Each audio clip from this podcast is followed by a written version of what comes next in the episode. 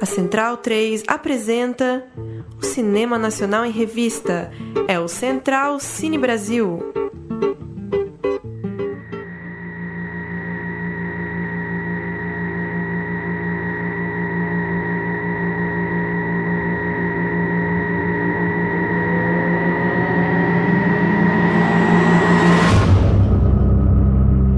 (1995) A gente tá sem grana, o pai do meu pai morre e minha mãe dá a ideia da gente morar na casa que ele deixou lá no bairro da Bresser. Desde que meu pai foi demitido, ele não sabe o que fazer. Minha mãe tenta arrumar uma saída, mas também tá perdida. 315. Tá, mãe, vai. Quem que tá filmando, Bruno? Tá louco, Sadones. Tô acordado, filho.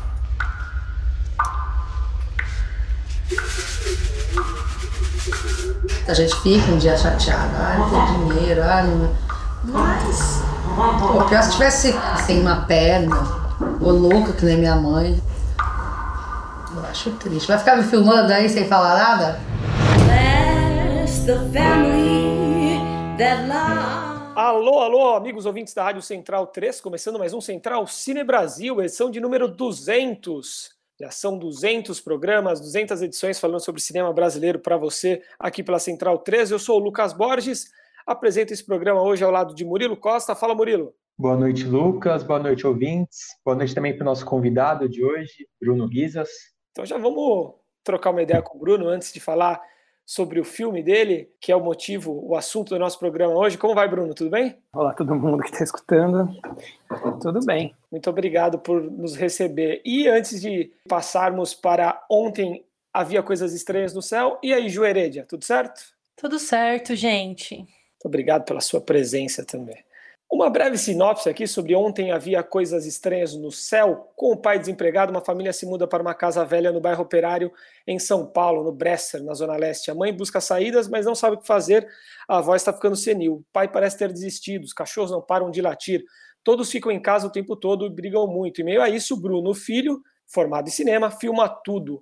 Bruno traz um formato que, que a gente tem visto, né, que está em voga não só no Brasil, mas no cinema mundial em geral, que é o cineasta, que é o diretor gravando a sua realidade e misturando, confundindo a ficção com a realidade, esse tema que a gente trata bastante aqui, né, o que é real, o que é documentário, o que é ficção. Tendo passado por essa, esse breve resumo do filme, passo a palavra para você fazer a primeira pergunta, Murilo Costa. Eu vou começar sendo meio pretencioso aqui, mas só de leve, assim, citando uma frase do Truffaut, François Truffaut, cineasta francês, que ele falava ali, ainda nos anos 60, que o cinema de amanhã será ainda mais pessoal do que uma novela autobiográfica. Será uma confissão, ou um diário. E o filme do Bruno vai um pouco por essa linha. Ontem havia coisas estranhas no céu. O filme começa com cenas naturais, diálogos bem cotidianos e uma câmera observadora, mas a gente logo começa a perceber o cuidado com os planos, contraplanos, os cortes precisos, a câmera bem colocada, indicando que a gente está vendo mais do que uma simples observação da rotina. E tem uma cena específica que me surpreendeu. Eu queria que você comentasse. A sua mãe aparece reflexiva, falando com a câmera em um monólogo, mas ela, na verdade, está dando voz a uma narração em off sobre ela mesma, sobre o seu olhar. E é um olhar duro sobre a realidade dela. Você diz: seus esforços e sonhos se confundem todos no mesmo fracasso. Achei bem forte essa frase. E eu fiquei bem curioso sobre a participação de todo mundo no processo, principalmente por conta dessa cena. Porque geralmente em filmes desse tipo, o cineasta vai ali, filma e deixa as observações para a fase da montagem, já longe dos olhos dos personagens, do julgamento de quem está sendo filmado e, de certa maneira, julgado também. Então, como foi a reação dos seus pais dessa proposta tão fora do convencional, essa visão romanceada da vida cotidiana deles como foi para eles se verem dessa forma, como personagens um filme, e como ficou a relação pai e filho, mãe e filho, em meio a essa outra relação de diretor-intérprete, diretor-ator, diretor-atriz. Poxa, que pergunta boa. Vamos lá, por, por partes. Tem que parar para pensar. Eu não conhecia essa frase do Truffaut, acho que eu estou de acordo com ele.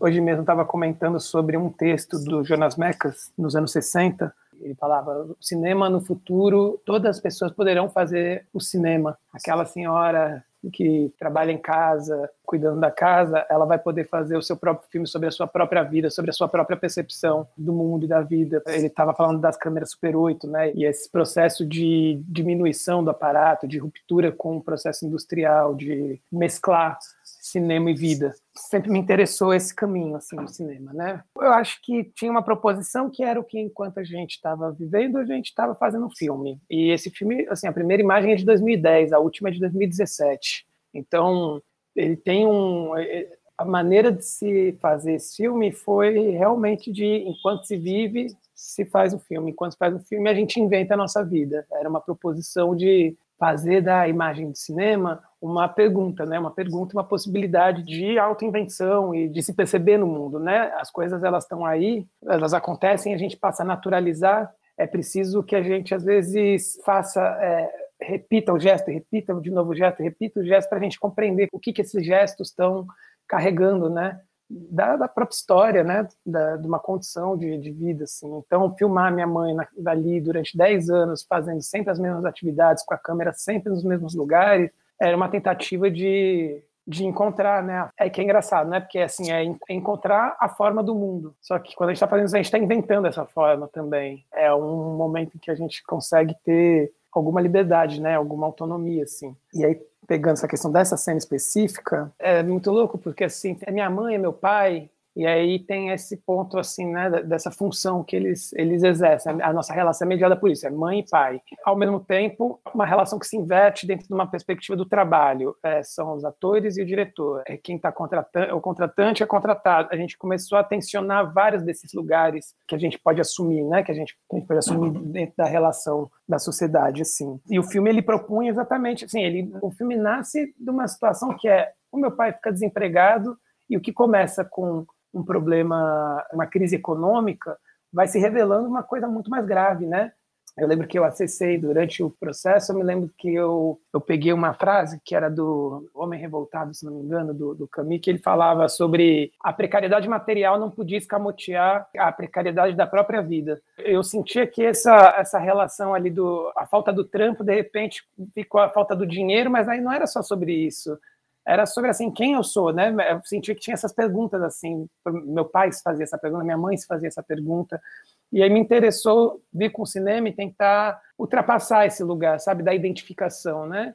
Eu queria saber quais eram os desejos, assim, né? Quais eram os desejos dessa pessoa? Aonde, aonde reside esses desejos? Onde estão, aonde estão os sonhos e a que são destinados esses esforços, né? E era isso que me encantava. Assim, acho que é isso que me encanta no cinema de maneira geral, né? Por isso eu tenho esse apego com a, com a imagem grande, né? Porque pensando, pô, você vê o rosto de um ser humano ampliado numa tela daquele tamanho, permite que a gente enxergue coisas que o dia a dia não deixa, né?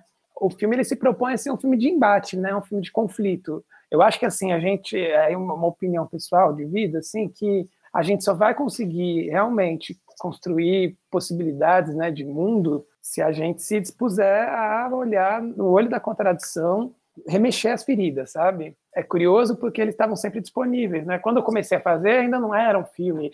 Esse filme é feito de imagens que são desejos de vários filmes. Eu tentei fazer um monte de filme lá que eu queria usar eles assim. Eu vinha com proposições para fazer pesquisas formais mesmo. E de repente foi se tornando esse filme. Pô, são sete anos filmando, né? São quase dez anos de processo do filme até finalizar, né? Até estrear a gente vai se transformando ao longo do processo, cada pessoa individualmente. O filme começa em 2010, ano em que encerra o segundo mandato do Lula e entra a Dilma. Aí ele passa por. O primeiro edital é de 2013, onde a gente tem o processo do golpe. Chega em 2017, 2018, com a ascensão de um discurso fascista. Então, assim, a gente foi, o mundo foi se transformando, a gente foi se transformando, a relação com o trabalho foi se transformando, a relação com o cinema foi se transformando enquanto a gente ia construindo essas imagens. Então a recepção deles é assim, a cada etapa era, era uma coisa, né? Sempre muito disponíveis, criaram consciência muito rápido de que eles estavam se tornando uma imagem. E quando você está se tornando uma imagem, está permitindo que você possa se ver e possa se compreender a, a sua autoconstrução, né? Aonde se manifestam as coisas no mundo, né? Que dizem, ah, você é uma dona de casa, você tem que fazer assim, você tem que viver não sei como de repente minha mãe começou a criar. O filme foi trazendo para ela uma possibilidade de, de consciência Ela diz isso, não sou eu que estou dizendo. Ela fala que o filme foi como uma abdução para ela. A abdução que existe dentro do filme é a própria feitura do filme foi isso.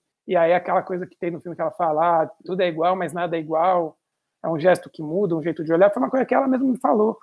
E eu acho muito impactante que depois de tanto tempo a gente dedicado a fazer isso, ela virou e falou assim: eu continuo sendo só uma dona de casa sem muita perspectiva, mas já não é mais a mesma coisa. Alguma coisa está diferente. É muito forte, né? Ela, ela voltando a tomar consciência de si própria, né? deixando de viver para os outros e lembrando, né, que ela tem uma personalidade também. Né? Exatamente. E acho que ativar a possibilidade de encontrar o seu desejo, né? A sua força de. Nem força, que não, não, não gosto de associar isso à força, mas não sei, acho que ativar os desejos, sabe? A gente, a gente precisa desejar e a gente tem que dissociar o desejo do poder, por exemplo, ou do controle, né? Que é para onde foi, o desejo se tornou isso, e é terrível, porque aí acontece isso que está acontecendo. A gente tem aí um processo de pandemia, ao invés da gente compreender o valor das relações comunitárias, das relações comunais, a gente passa a ver uma ênfase assim no conflito individual assim, né?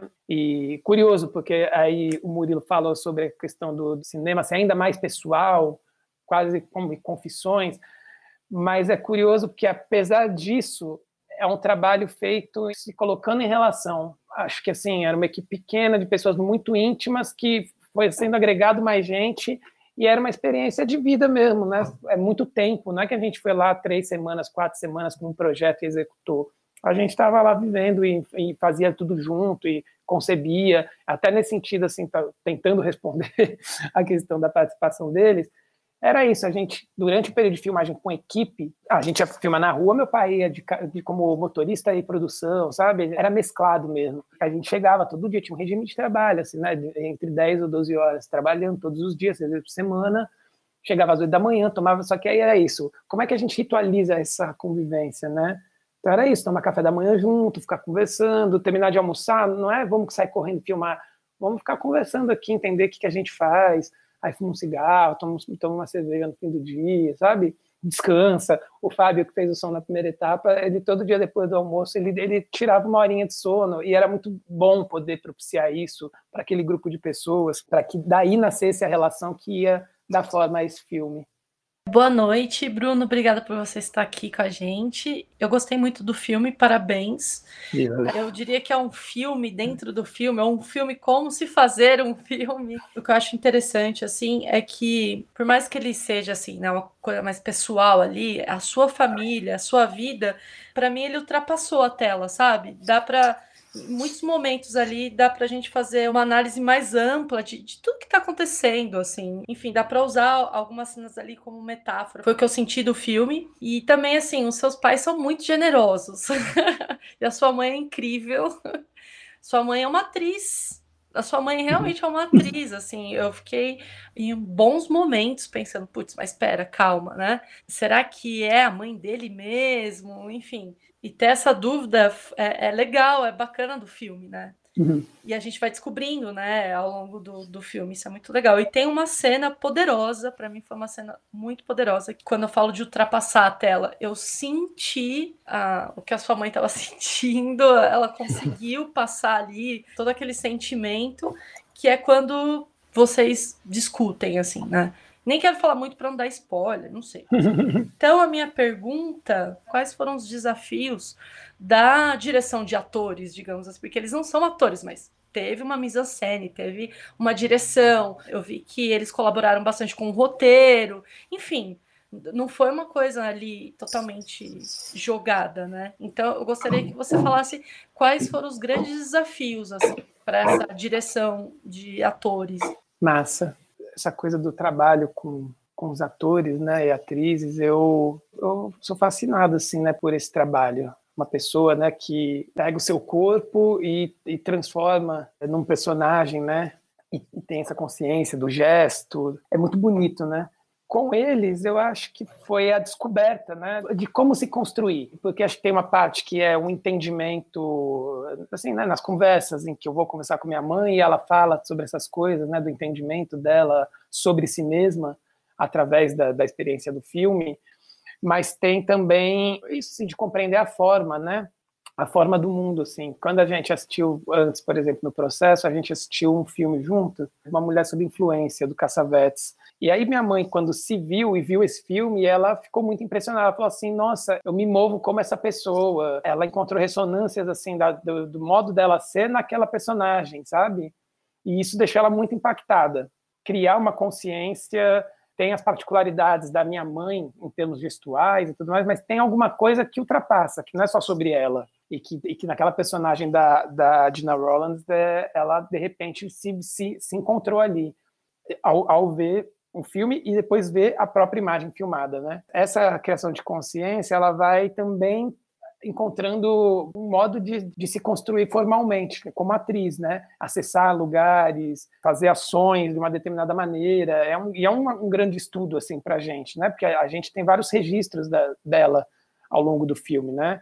Mais espontâneo, mais marcadinho, uma mise mais naturalista, uma coisa mais distanciada, um trabalho com texto, foi um, como se fosse uma, uma longa oficina, né? Que a gente foi descobrindo como fazer o filme, enquanto ia descobrindo como que fazia esse ofício também. E para mim é surpreendente, assim, no sentido de que eu vi a dedicação de, de todo mundo ali, mas acho que como o filme tem né, uma exigência maior, vou dizer, com a minha mãe, para mim foi muito bonito e me deixou muito feliz assim de ver o processo dela chegando e descobrindo e se tornando uma atriz, né? Uma atriz mesmo. Ela, ela estava atriz ali. Ela Sim, chegou... total, total. Maravilhosa. Não, tem uma, essa cena mesmo da briga, por exemplo, tem uma coisa que é, que é curioso, que a gente está brigando e ela fala, eu não sou atriz. A partir disso, a gente só tem cenas em que ela é muito atriz, né? A partir dessa cena. Não tem mais nenhuma cena que é mais espontâneo. Ou... A partir daí são, as, são momentos de construção plena, assim, né? De decupagem, é, tem traveling, é, uma, é uma, quase uma ironia, né, no fim. A transformação da sua mãe é um dos, um dos pontos altos, né? Talvez seja a atriz, a atriz protagonista da, da trama mesmo, né? Seja a grande estrela do, do filme. Ah, com certeza. A premissa do filme, lá atrás, quando eu estava começando a bolar, o, tentar um projeto para tentar arrumar dinheiro e tal, era a dona de casa que, vendo o seu projeto de vida fracassar, a partir do desemprego do marido, começa a ser perseguida por um OVNI e decide se entregar. A premissa sempre foi fi ficar assim em cima dessa personagem. Tanto que a primeira ideia assim era um curta que eu tinha chamado a Gilda Nomassi para fazer, a minha mãe. Até o final do, da filmagem, até a última etapa, eu, fiquei, eu queria muito fazer essa cena que a gente briga. Eu queria que depois que a gente brigasse, cortasse e, e, aí repetisse a cena com a Gilda no lugar da minha mãe. Eu, fiquei, eu fiquei até o último momento pensando que, que talvez caberia ainda isso. Mas depois acabou que ali, durante a feitura, ficou evidente que não, que o filme tinha ido para outro lugar mesmo. Mas isso sempre foi, a personagem da minha mãe era quem me, quem me, me fascinava, assim, como... Você é engraçado, né? Porque é mãe, e ao mesmo tempo é essa relação com a família tem um lance de alteridade muito maluco, né? Porque assim, eu tô falando de mim, mas eu tô falando de um outro. É muito doido assim, porque aí eu começo a encontrar esse indivíduo Viviane ali, né? Para além até do indivíduo Viviane, aquele bloco ali de emoções, de histórias, de memórias, memórias difíceis de serem acessadas, né? Como o filme mostra, ela nunca consegue acessar perceber isso, né? Nesse filme, em outro filme que eu estava fazendo na época, como fotógrafo, ver a dificuldade de pessoas como a minha mãe, de, né, de mulheres né, nessa faixa etária, dessa, desse recorte social, a dificuldade de acessar as próprias lembranças, as próprias memórias, o próprio imaginário, é sempre em função de alguém, né? Isso acho que era a grande pergunta que eu, que eu tinha com o filme. Bruno, fico curioso pela sua expectativa para a estreia no Netflix. Se por um lado o filme parece não ter o perfil da plataforma, por outro lado, facilita demais o acesso. Qualquer um sabe quando você vai indicar um filme para a pessoa, a primeira pergunta que ela faz é: tem no Netflix? Uhum. Então, queria saber como você enxerga esse espaço do streaming se abrindo para filmes independentes, mais ousados, de linguagem alternativa, pensando principalmente no cinema nacional. Cara, é, é, eu acho que é uma. Eu tenho uma relação ambígua, para te falar a verdade. É foda, né? Tem que parar pensar que, assim, até outro dia a gente, assim, geracionalmente, assim, pessoas na faixa etária que eu tô, assim, não sei a idade de vocês, mas na base dos 30 e poucos anos, a gente estava lá aprendendo a ripar DVD, fazer torrent, subir, entrar em fórum, baixar, piratear software. Tinha, pô, uma missão nisso, né? Aqui é tudo trintão, viu? Tudo ah, passou Pronto. É, fiz muito isso tudo aí que você falou.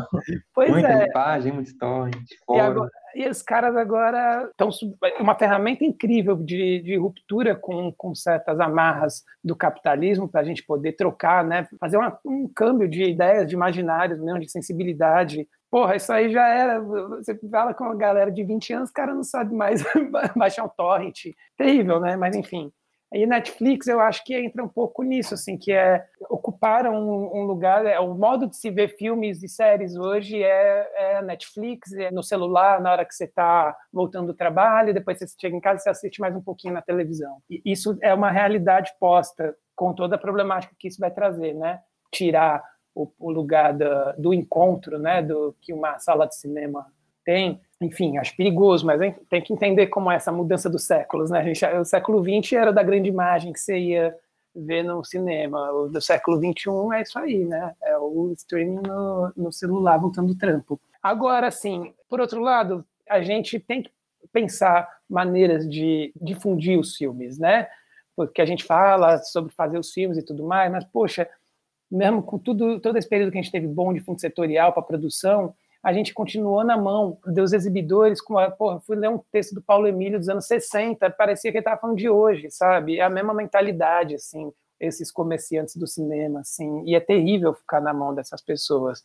Então, é isso. Com o meio de Netflix, você tem um cardápio de filme que você sai mais barato do que você ir em uma, duas, sei lá, duas sessões de cinema, é o preço do Netflix por mês. É óbvio que mais gente pode ter, mais gente pode acessar. Eu acho legal que uma pessoa parecida com a minha mãe possa assistir o filme porque ele está no Netflix, sabe? E ao invés de, de passar minutos e minutos ali procurando alguma coisa que preste só se frustrar, né, com, com aquele algoritmo que parece que mostra as mesmas coisas sempre pra gente, amanhã, então, a galera que tá ouvindo a gente pode assistir ao- a um bom filme, de fato, brasileiro. Ontem havia Coisas Estranhas no Céu, né? Amanhã que tá na, na plataforma, né? A partir de amanhã, né, Bruno? É amanhã, amanhã que estreia, tem uma live. Olha nessa época, vai ter uma live da vitrine com, comigo, com a minha mãe, com a Letícia Santinon mediando. Recebi um monte de foto de pessoas, assim, de amigos da família, assim, da minha mãe e tal. Foto do, da televisão com, com a chamada dizendo que em breve ia estrear. Isso é legal, né? Chega em bastante Sim. gente. Eu acho que pode ser ótimo.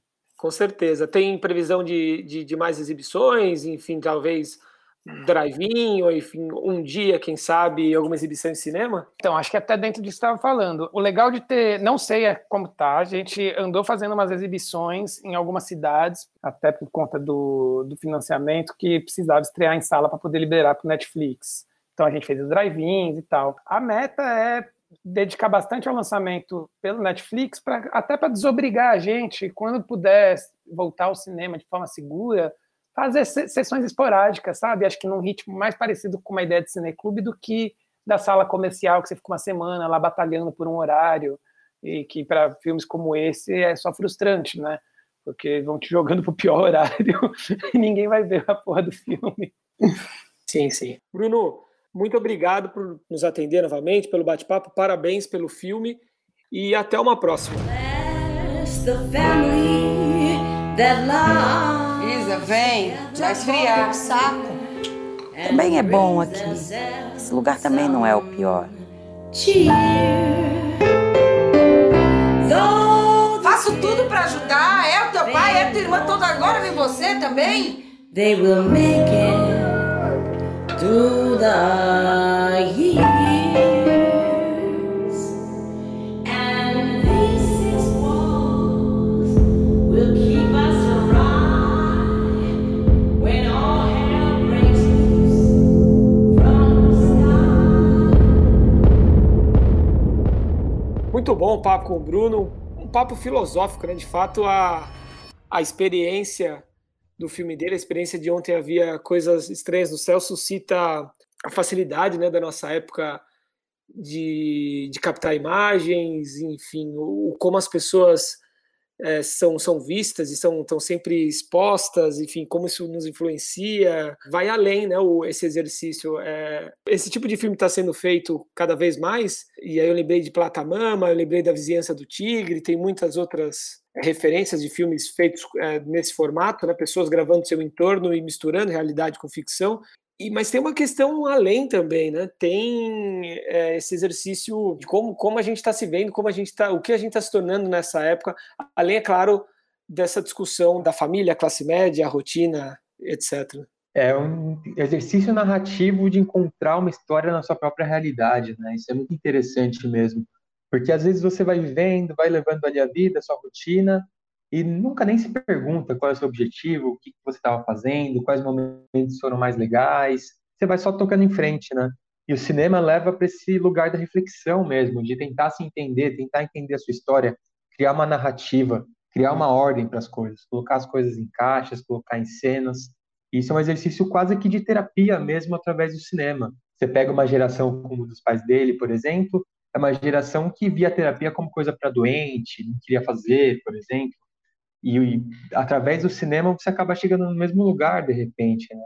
nessa construção de uma realidade para você através da sua própria história. E até como eu tinha falado no começo, né, que para mim parecia um filme dentro do filme, ou como fazer um filme, é isso, né? Porque além né, da questão de ser algo muito pessoal, de o cinema também ali como forma de arte, o cinema também forma de ofício. O cinema, só, a gente só vai conseguir fazer cinema, digamos assim, um ofício em conjunto, né? É um fazer coletivo, né?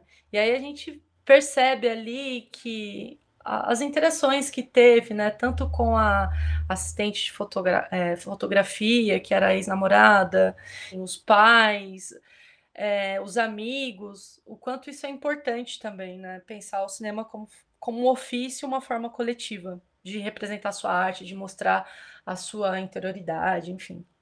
Sim, e para trazer, a gente sempre conversa, né, no, nos nossos grupos de WhatsApp aqui, enfim, antes do, da gravação do programa, para trazer um pouco desse papo, é, fazer o lado do advogado diabo aqui.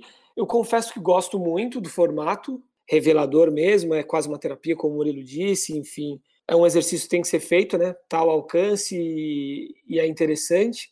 Mas eu, eu, eu, também confesso que, não sei, tenho uma certa dificuldade e, e, e tento entender pelos olhos de outras pessoas que não estão tão acostumadas a, a, ver cinema menos convencional, enfim. Eu tento entender como, como esse tipo de filme pode ser atrativo para as pessoas, ainda mais com a duração que tem, né? O filme tem mais de uma hora e, e 40 minutos, eu não sei, me, me interessaria um curta, um filme um pouco menor nesse formato. Eu, eu vou admitir que, que tive um pouco de dificuldade com, com a duração do filme nesse formato que é é um pouco tedioso como o dia a dia das pessoas ali, né? Para mim, o ponto negativo, digamos assim, entre aspas, do filme é a duração. Talvez isso vai pegar muito para as pessoas e a gente pensar numa plataforma como a Netflix, que geralmente tudo tá ali muito cortes muito rápido, tudo muito ágil, enfim. Talvez um filme de uma hora e cinquenta minutos, talvez isso pese um pouco. É, eu entendo que, por um lado, essa questão da duração dos planos e tudo ajuda a ter uma imersão inicialmente no filme, mas depois realmente começa a ficar um pouco pesado. Uma hora e cinquenta acaba sendo um pouco demais mesmo para uma história bem cotidiana. Eu também acho que poderia ser um pouco mais ágil. E fica essa curiosidade até do Netflix, é muito diferente de tudo que a Netflix tem no catálogo. Então, vamos ver a recepção, né? Mas tem esse outro lado também de facilitar demais o acesso. Você pode recomendar para qualquer pessoa, pelo menos um play inicial ela vai dar, e se ela vai largar no meio ou não, daí já é com ela. Sim, sim. Exato. Fica o convite, tá fácil de assistir esse, não tem desculpa nenhuma, todo mundo tem a porcaria do Netflix, uma senha do irmão, da mãe. então é só, é só escrever na busca ali, porque eu duvido que, que vão jogar ali, né, nas primeiras nas recomendações. Né, nas recomendações, mas é só buscar. Ontem havia coisas estranhas no céu e assistir a cinema brasileiro de muita qualidade aí, o filme do Bruno Risas trocou essa ideia bacana com a gente. Vamos falar de notícias do cinema brasileiro. Saiu a premiação do Grande Prêmio do Cinema Brasileiro, não é, Murilo Costa? Nesse domingo, dia 11, a Academia Brasileira de Cinema elegeu Bacurau como o melhor filme no Grande Prêmio de Cinema Brasileiro. o Cleber Mendonça e o Juliano Dornelles ainda levaram o prêmio de melhor direção, e o filme ainda pegou outros quatro troféus. Ator para Silvio Pereira, o Lunga, roteiro original, montagem e efeitos visuais. O segundo filme mais premiado foi A Vida Invisível, de Carinha Nus, que levou cinco prêmios. Atriz coadjuvante para Fernanda Montenegro, roteiro adaptado, figurino, direção de arte e fotografia. O melhor documentário foi Estou Me Guardando para Quando o Carnaval Chegar, de Marcelo Gomes, que também levou a melhor montagem, assinada por Karen Harley. Os outros premiados foram Simonal, como melhor filme de diretor estreante para Leonardo Domingues, melhor ator para Fabrício Boliveira, trilha sonora e som. Hebe, estrela do Brasil, levou melhor atriz para Andréa Beltrão e também o prêmio de maquiagem. Já o Cine Hollywood 2 ganhou o prêmio de melhor comédia e de ator de coadjuvante para Chico Dias. Tito os Pássaros foi melhor animação. Turma da Mônica Laços ganhou como melhor filme infanto-juvenil. E Eu Sou Mais Eu ganhou a categoria Voto Popular. Bom, eu não, né, não sei o que você achou, Murilo, mas assim, é meio esquisito. Eu achei meio esquisito a coisa meio, é, meio não, né? Tô virtual, né? O Bacurau e a Vida Invisível tava, tava meio previsível, né? Que ia ser um, que ia ganhar, né, o melhor filme, os, os prêmios principais, principalmente, né? O de fotografia, é, melhor atriz com a Fernanda Montenegro. Era uma coisa que não, não me surpreendeu muito. Mas É, eu também esperava que eles dividissem a maioria dos prêmios, mas eu achei até que o Vida Invisível conseguiria mais algum prêmio para atriz. Pois é, olha só que coisa. Vamos lá. Para a categoria de melhor ator, teve empate. E para melhor atriz não teve, e teve muita gente boa, né? E eu achei curioso ter é, empate para melhor ator. Merecido, assim, o, o Lunga, né? O personagem Lunga, maravilhoso no Bacurau. Fernando Boliveira também, maravilhoso. E ainda tinha o Marco Nanini, né? Concorrente também. Sim, Eu sim. achei que ele ia levar. Sim, eu também, eu também, eu também. Mas enfim, eu, Simonal é um filme que eu não assisti, eu tô super afim de ver. E o que mais polêmicas, momentos polêmicas da Central Cine, o que eu fiquei mais surpresa foi com o voto popular. O que você me diz, Murilo, sobre o voto popular? Eu confesso que quando apareceu ali, eu nem sabia de que filme se tratava. Devia saber, né? A gente trabalha com isso, mas fiquei, eita, que isso? Sim, eu também. O filme Eu Sou Mais Eu, né? É um filme que tem a Kéfera, gente, como protagonista. E nada contra, imagina, nada contra mesmo. Mas eu nunca ouvi falar do filme.